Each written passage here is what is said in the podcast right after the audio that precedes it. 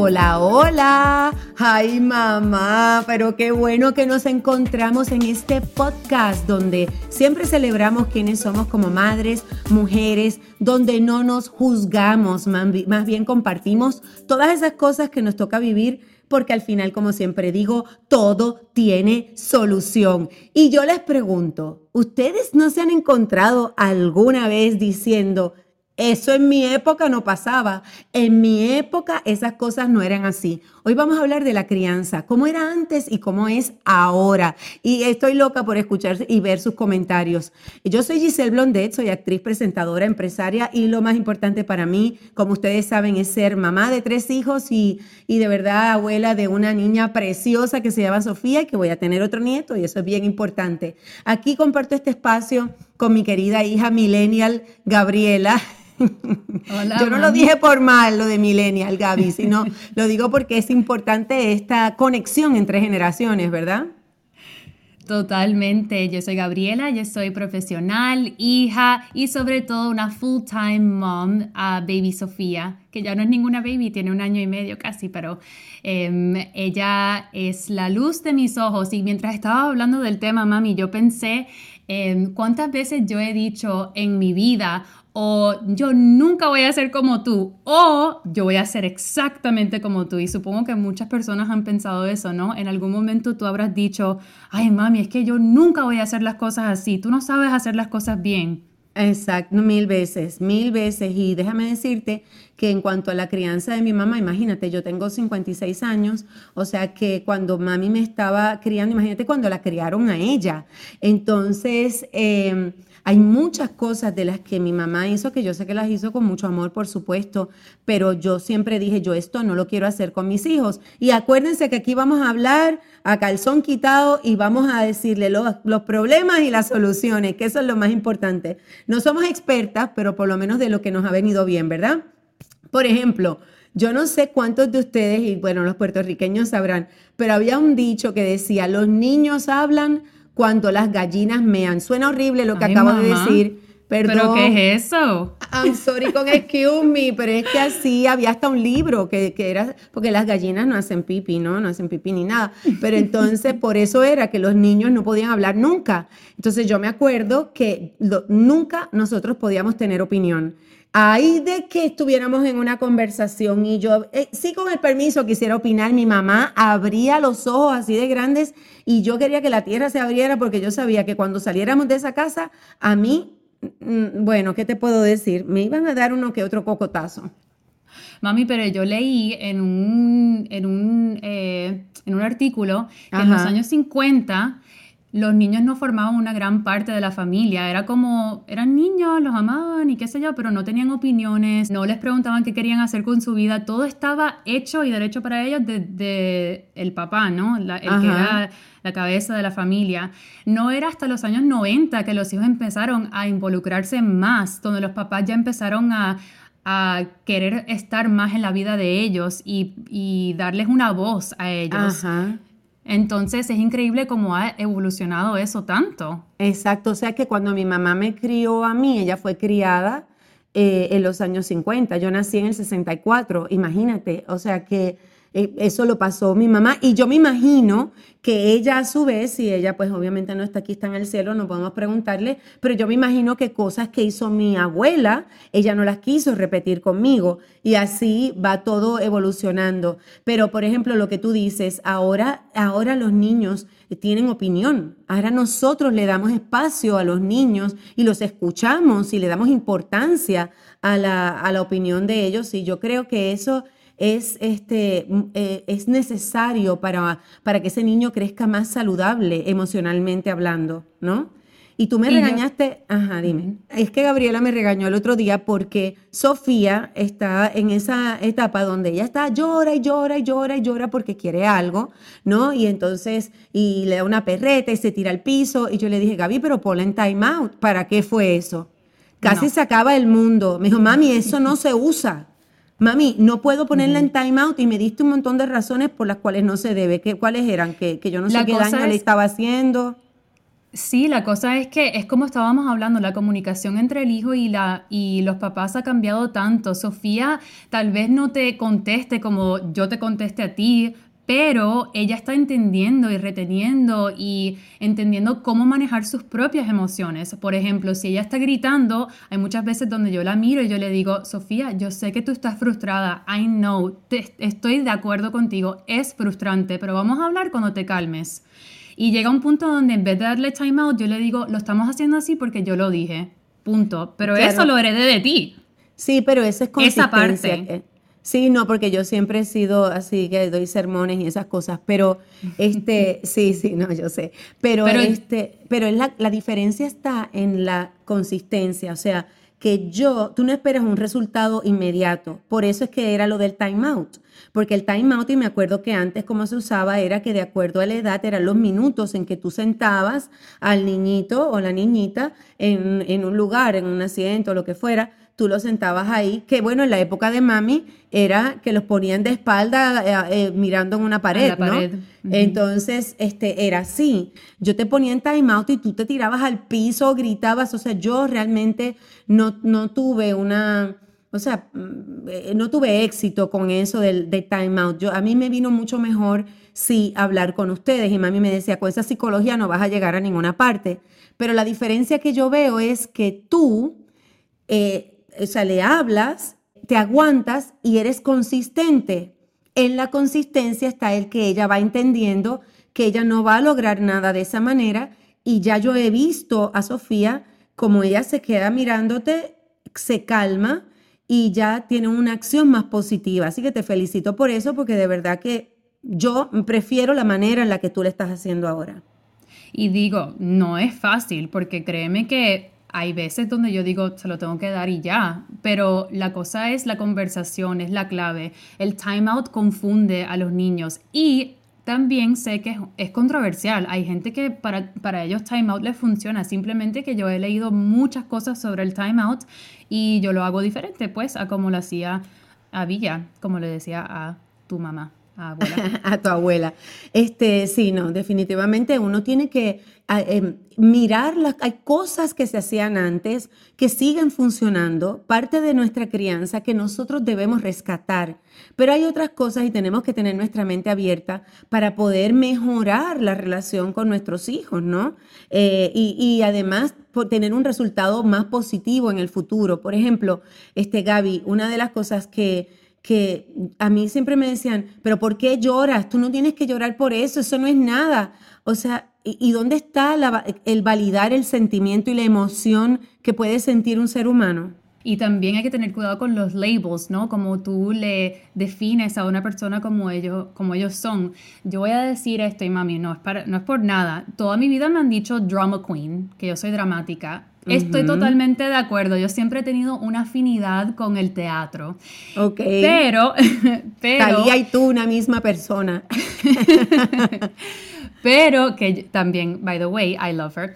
Pero em, lo que ha causado eso a veces es, por ejemplo, en un momento donde yo me siento, me he sentido deprimida, triste, confundida con mis emociones, pasa que yo pienso entonces si yo voy a, si yo le digo a mi mamá o a mi familia cómo me siento, ¿Será que yo soy dramática? ¿Será que me van a decir que soy dramática? ¿Será que ese label es porque yo me estoy sintiendo así? ¿O realmente tengo que entender mi depresión? Entonces, eso yo creo que es lo más importante con los niños, es tener cuidado. No, you know, I'm sorry, mi amor. Es que yo sé que eso no estuvo bien, que te dijéramos drama queen. Yo lo sé, eso no está bien. Porque, porque entonces tienes miedo de decir cómo te sientes, porque piensas que te van a, a criticar que te van a decir, o sea, que no, no tiene valor tu sentimiento y eso no, eso no es verdad, mi amor. Ha sido como una broma, pero no está bien. Así que, I'm sorry, de mm, verdad. Well, I appreciate that, lo aprecio mucho. Y bueno, eso es la, el primer paso, ¿no? Para tener una mejor relación con tus hijos. Digo, tú y yo tenemos una relación espectacular. Y dentro de eso el perdón siempre se siente bien, solo aprecio mucho. Ay, mi Pero yo pienso también, mami, en, y yo creo que los papás no lo hacen con con la intención de herir tal vez, o maybe they do, pero yo pienso en también cuando uno tiene padres divorciados, por ejemplo, em, que le digan, eh, tú eres exactamente como tu papá, pero de una manera negativa, ¿no? Eso yo creo que es que yo lo he escuchado de mis amistades. Yo, no, yo no. Tú no, gracias a Dios, mami. Algo que yo, algo que yo amo no, tú, tú siempre has hecho que papi sea como que lo máximo en mis ojos, que es algo que yo siempre me encantaba, que, mi relación nunca fue afectada. Pero ¿qué tal los padres que están divorciados y usan eso como un arma. como una herramienta, como un arma, exacto? Eso es algo que, que tú crees que viene de la crianza de ese papá o es algo que ellos es, nuevo para ellos que están implementando como una táctica nueva? Yo lo que creo es que la persona tiene muchos resentimientos, tiene muchas cosas que no ha podido, em, eh, ¿cómo se llama?, em, liberar o no ha podido expresar. Y creo que tienen que trabajar esa, esa persona, ese padre, esa madre, tiene que trabajar con eso de una manera individual, buscar un profesional, desahogarse de otra manera, pero no podemos utilizar a nuestros hijos para eso. Y no podemos decir, tú vas a ser igual que tu padre. Es que tú quieres decir, vas a ser un fracasado, vas a hacer esto, vas a hacer lo otro. Tú no puedes este, declarar eso en la vida de alguien que tú amas tanto como tu hijo.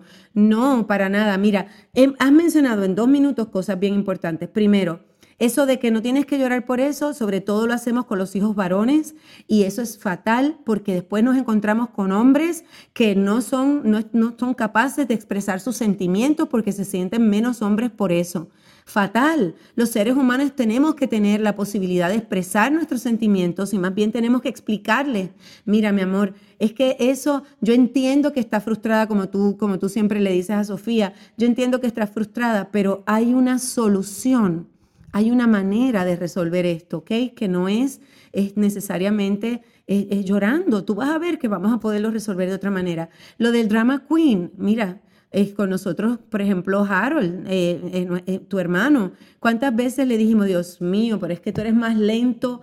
Pero ¿por qué decir algo así? O sea, eres más lento que el ketchup. Es verdad que a veces se toma su tiempo, estamos de acuerdo, pero no, no podemos hacer eso porque lo que estamos haciendo es creando una mentalidad, un pensamiento en esa persona que después va a ser una limitación para nuestros hijos en el futuro. Así que es muy, muy importante que tengamos cuidado con eso. Mami, estábamos hablando de Harold y entre las cosas que tocamos ahora mismo, hablaste, hablamos un poco del divorcio, ¿no? De, la gente que tiene papás divorciados o que están divorciados. Y yo creo que eso, esa es otra cosa de, de la crianza que tal vez es diferente ahora que, que antes, ¿no? Las conversaciones difíciles como del sexo, del divorcio, del negocio, negocio, de la economía. Y, ¿Por qué como tú crees que es ahora? pues yo creo que, por, por, lo menos como yo pienso hacerlo con Sofía, es ser bien open y honesta y contestar todo lo que yo pueda con, con la información correcta. Yo creo que antes yo, yo escucho, y sorry si alguien aquí que lo haga, pero no es, no es necesariamente como yo lo haría. Yo escucho a la gente describir las partes privadas de una niña como diciendo la flor de ah, la niña. Y, y o, o, yo sé que cuando yo era chiquita, la escuela mandó una carta diciendo que si, que si puedo tomar la clase de, del sexo o del negocio. Uno piensa que los niños no pueden tomar parte de, las, de las decisiones financieras. Entonces, ¿cómo, cómo era Avilla contigo? Ah, no, olvídate. No hablábamos de nada. Eso era bien... O sea, eh, imagínate que cuando yo quedé embarazada de Andrea, yo tenía miedo de llamar a mami y decirle que estaba embarazada porque yo pensaba que ella iba a saber que yo estaba teniendo sexo. Yo sé que suena ridículo, pero esa es la realidad, esa es la verdad. Y yo con ustedes sí tuve una mejor comunicación en cuanto al sexo, porque siempre me preocupé mucho de que ustedes este, pues, estuvieran bien informados para eso, bien protegidos, etcétera. Y de hecho, siempre les decía, la primera vez que ustedes vayan a tener una relación sexual, por favor, déjenmelo saber. Yo sé que hay muchas madres que dirán, Giselle se volvió loca, pero yo hice eso y me fue bien. Ahora, temas como el divorcio, mm, yo creo que lo manejé regular con ustedes. ¿Por qué? Porque eh, nunca hay que hablar mal de la otra persona, pero sí hay ciertas cosas que, que a lo mejor uno tiene que explicarle a los niños de una manera, em, tú sabes que correcta, hay que tener mucho cuidado, pero los niños nunca pueden sentir que son los culpables de, de, una separación. Y creo que es lo primero que pasa por la mente de los niños. ¿Qué hice mal yo que mis padres se divorciaron? Entonces, hay que tener mucho cuidado con eso y hay que saberlo hablar. Y en cuanto a la economía, los padres tenemos, y yo cometí un error grandísimo, tuve momentos bien difíciles económicamente hablando, y, y, entonces yo me iba, me montaba en el carro y me iba a llorar a otra calle porque yo estaba sola con ustedes y yo quería ser la fortaleza de la familia, yo que todo está bien, y no, yo tenía que dejarles saber a ustedes mira, todo va a estar bien, pero esto es lo que está ocurriendo y necesitamos hacer un, frente, este, estar unidos en este momento, ¿no? Así que esa es la diferencia y yo lo viví pues porque mi madre, eh, nosotros no teníamos mucho realmente, pero mi madre siempre se sacrificó y yo era lo que yo veía porque ella nunca me, me hablaba de nada de eso. Entonces, fíjate cómo yo traté de hacerlo un poco mejor, pero ah, creo que creo que todavía pude haber, em, haberlo hecho como, como lo estás haciendo tú ahora. Creo que esa parte de la crianza eh, me gusta más como se hace ahora. Pero en realidad, Gaby, tú sabes que la crianza es todo tan personal. Uno tiene que saber que uno puede hacerlo distinto a como criaron a uno. Uno no está obligado a seguir esas mismas instrucciones. Em, uno tiene que darse el permiso de hacerlo diferente y de hacerlo mejor. Es lo que siempre te digo a ti, Gabriela. Sí, no, y lo importante es, mm, digo, yo no lo digo por ti, mami, pero también es no ofenderse cuando uno no busca el consejo de la persona de, de, ti, ¿no? Porque yo sé que hay muchas madres tal vez que le da mucho sentimiento pensar que su hija buscó por internet o llamó a una psicóloga o a otra amiga en vez de preguntarle a ellas, pero es que en realidad yo sé que por fortuna hay muchas cosas que de mi crianza que yo dije, ¿sabes qué? Estas son las cosas que me gustan, pero sí hay muchas cosas que tal vez tú me dirías a mí, ay Gabriela, con tu psicología, porque yo los hago diferente. Y entonces yo tengo que buscar respuestas o consejos y ayuda de una persona que ya está viviendo en eso, que ya tiene la experiencia, que me pueda ayudar, guiarme hacia donde donde yo quiero estar con, con, ese, con ese, ese tema en particular. Exacto, bueno, porque todas las familias, tú tienes unos valores y unos principios que yo te inculqué a ti, ¿verdad? Y mami me ayudó muchísimo. Y, y William, es que es tu esposo, el padre de tu hija, tiene los suyos propios. Entonces ustedes, los dos, tienen que establecer cuáles son los valores y los principios por los que se va a regir la familia de ustedes, ¿ok? Que, eh, que obviamente va a traer algo de, de, lo que tú aprendiste, de lo que tú viviste, pero ustedes tienen que tener el de ustedes, el propio, que ese es el que ustedes le, va a pasar, le van a pasar a sus hijos, ¿no? Yo sé que vamos a hablar de algunas soluciones para poder hacer un, vamos a ponerle entre comillas, un matrimonio perfecto entre las dos crianzas, ¿no? Pero yo creo que lo primero es tener mucho cuidado en cómo tú le das consejo a otra persona o cómo tú preguntas sobre cómo la, la otra persona está criando a una persona. Yo pienso en que tal vez la gente no lo, no lo hace a propósito, pero me preguntan cosas como pero ¿y por qué no lo haces así? ¿Pero ¿y por qué lo estás haciendo así? Y se siente como un ataque versus preguntando para entender, como más curiosidad. No asumas que lo, que lo sabes todo, ni asumas que la otra persona sabe todo tampoco. Tal vez la perspectiva tiene que venir de un diálogo realmente. Totalmente. Y yo creo que en ese caso, y siempre hablamos de lo mismo, y este es como que, digamos, el consejo o el truco o el tip, como le quieran llamar, repetido cada vez que hablamos de algo. Hay que perdonarse y perdonar. Uno tiene que no tomarlo personal cuando alguien te da esta, este consejo, lo que sea. No lo tomes personal, escúchalo y bueno, ya olvídate, eh, eh, sigues adelante, tú tienes tu propio criterio y, perdónate, perdónate por, por los errores que tú puedas cometer en la crianza de, de tus hijos, porque otra vez no somos perfectos, ¿verdad? Tenemos que ir aprendiendo. Este tema me dio, me dio ansiedad.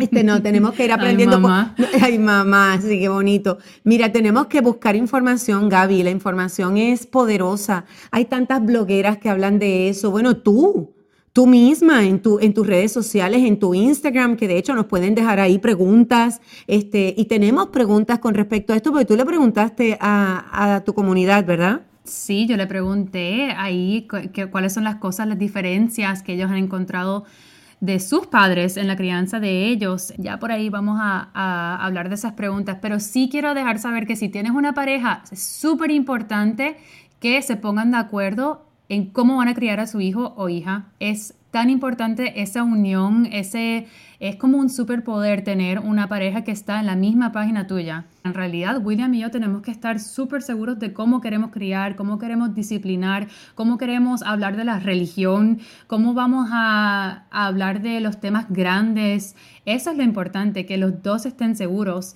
de cómo van a criar a sus hijos. Entonces, tal vez hay una conversación que tengan que tener si no lo han hecho. y no, y si, y si en el caso de que sean padres divorciados, que la cosa a veces se complica, bastante, pues en ese caso esa es una muy buena razón para tener por lo menos una relación cordial con el padre o la madre de este, nuestros hijos. ¿Por qué? Bueno, pues porque tenemos que tener claro esos valores, esos principios que tienen que estar en común, que son, es la manera en que nosotros vamos a, a criarlos. Así que esa comunicación es bien importante. Gaby, pero a ver, ¿qué fue lo que te preguntaron? Bueno, Adriana P. Sarasúa Preguntó que si pienso que le, da, le doy de más a mi hija de lo que yo quería, como malcriarla. Que si la Pues sabes que, mami, yo quisiera saber cuál fue tu stance con esto, porque yo siento a veces que yo le doy demasiado a Sofía, pero a la misma vez yo no me puedo aguantar. Entonces, ¿cómo tú manejaste eso? Fatal, yo lo manejé fatal, horrible. yo lo aprendí de I'm ti. sorry, pero yo lo manejé horrible. Eh, imagínate que yo a los veintipico años de, de, Andrea fue que yo dije, Dios, pero espérate un momentito, yo creo que yo, yo le estoy haciendo un daño a mi hija dándole tanto. Y digo, ella siempre fue eh, muy buena estudiante y todas esas cosas se lo merecía, pero no es que se lo merecía o no, es que eso no estaba correcto, es que yo tenía que dejar que ella le diera valor a, valor a las cosas y, yo lo que hacía con ustedes era que se las daba, pero entonces de castigo, cuando hacían algo mal, les quitaba cosas, pero no, en realidad yo creo que yo debía haber eh, dejado que ustedes trabajaran un poquito más Em, por las cosas, aunque ustedes las valoran y todo, tuve la suerte, pero, pero creo que sí, se me pasó un poquito la mano muchas veces. El arbolito de Navidad lleno de tantas cosas que ustedes de verdad que ni necesitaban. No, no, no.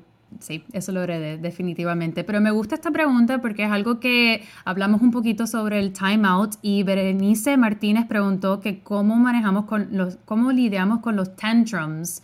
Y déjame decirte que Sofía está en esa etapa ahora mismo donde ella se tira al piso, tira cosas, ay, ay, ay. Y les conté un poquito que la manera que yo hago eso es conversando con ella. Yo le digo, Sofía, estás frustrada, lo entiendo, pero ahora mismo no vamos a hablar. Y yo leí un artículo hace tiempo sobre, sobre las emociones de los niños y que ellos cuando están en el momento de que están enojados no entienden lo que está mal, solamente están procesando que no tienen lo que quieren. Entonces hay que esperar que pase ese momento de frustración, se calmen un poco y yo le agarro la carita y yo le digo, mamá, I love you, ¿cómo te puedo ayudar? Que sea de otra manera. Y ser consistente, porque la primera vez que hagas eso no vas a tener el resultado probablemente que estás buscando, tienes que ser consistente. ¿Cómo se llama el libro ese que tú me dijiste que, que te gustaba mucho? Que, ajá es un, un, blog también que se llama Big Little Feelings, lo podemos poner también en mi social media, que se trata de cómo conversar con, tu, con tus niños, cómo empezar esa relación de, en vez de gritarle o disciplinarlos de la manera de un timeout, cómo realmente entender las emociones de ellos y ayudarlos a expresarse de otra manera.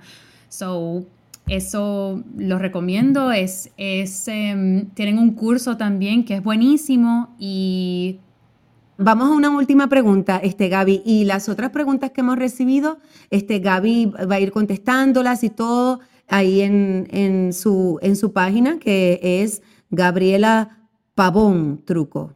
Entonces, la última pregunta que yo tengo por aquí es que si de Paola Contreras Rivera, que si seguiría a pie de letra lo que dijo mi mamá. Mm, pues yo creo que aquí yo creo que de aquí está clarísimo que en algunas, en algunas cosas sí, totalmente estoy de acuerdo de cómo mami me crió. Yo creo que ella fue bastante moderna, ¿no? Dentro de lo, dentro de la diferencia en, crianza. Pero yo no diría que, de, ¿cómo es el dicho? A pie de la letra. Yo no considero que, lo haría así. Yo creo que hay cosas que yo haría un poquito diferente. Las estás haciendo diferente y me parece que es lo correcto. Así que, mira, Paola, lo que yo tengo que decirte a ti y a todas las personas que están viendo es que eh, no tienes que hacerlo igual a nadie. Toma las cosas que tú viste que funcionaron y que, y que fueron bien positivas para ti y esas las vas a modificar de acuerdo a tus hijos, ¿no? Eh, pero esas las puedes hacer pero no, no hay que hacer las cosas al pie de la, de la letra porque somos diferentes, nuestros hijos son diferentes, la época van cambiando y, y, la época va cambiando y las necesidades van cambiando también. Lo más importante, Gaby, es lo que yo digo siempre, lo que hagas, no importa lo que sea, tiene que venir desde dónde, Gaby. El corazón. Y desde él. Amor. Muy bien, porque la familia es Número uno. Así, muy bien. Primero. La familia es primero. Son las cosas que yo siempre les dije a ellos, pero lo que quiero es que ustedes se suscriban a nuestro podcast porque es gratis, gratis. y aquí ustedes van a poder compartir con nosotras todas las semanas todos estos temas que tienen que ver con las mamás y aparte con diferentes generaciones, diferentes formas de pensar que yo creo que nos unen más, ¿verdad Gaby?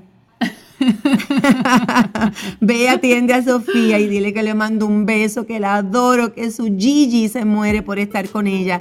Y a ustedes, un beso muy grande, que tengan un día espectacular. Nos pueden escuchar todas las veces que quieran. Suscríbanse, como les dijo Gaby, y nos vemos bien prontito. Un beso, los quiero. Un beso, bye, adiós y clic.